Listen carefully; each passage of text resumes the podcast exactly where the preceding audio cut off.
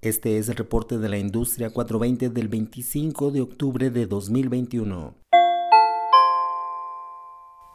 Luxemburgo se convertirá en la primera nación de la Unión Europea en legalizar el uso adulto del cannabis. El Gran Ducado de Luxemburgo anunció que se permitirá el cultivo de cannabis en casa con fines de autoconsumo con un máximo de cuatro plantas por vivienda. El consumo en lugares públicos y la posesión de cannabis continuará siendo penalizada en Luxemburgo, pero el gobierno tiene planes para crear un sistema de producción y distribución controlado por el Estado e invertir las ganancias en políticas de salud pública.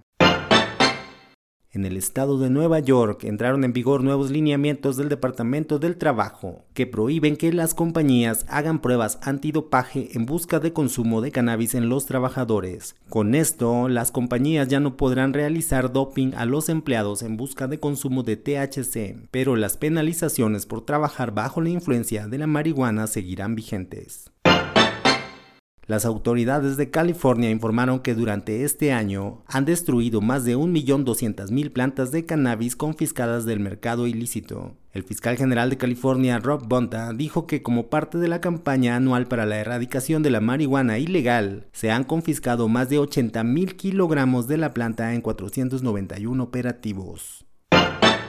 Días atrás se realizó el Cannabis Week en Las Vegas, Nevada, encabezado por el MJ BizCon, evento que reunió a más de 27.000 integrantes de la industria global del cannabis para hacer negocios y compartir conocimiento. También en Las Vegas se realizó la primera edición de MJ Unpacked, un evento especializado en marcas y en retail en el sector del cannabis en Estados Unidos.